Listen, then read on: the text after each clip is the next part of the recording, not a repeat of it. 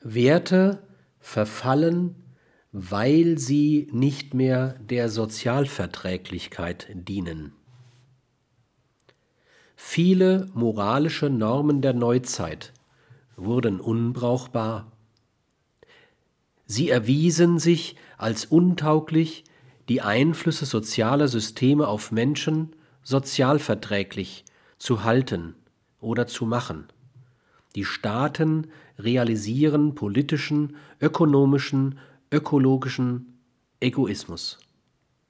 Die Kirchen bleiben angebotsorientiert und beantworten Fragen, die niemand stellt. Vielen Unternehmen ist der Gedanke an eine Verteilungsgerechtigkeit fremd.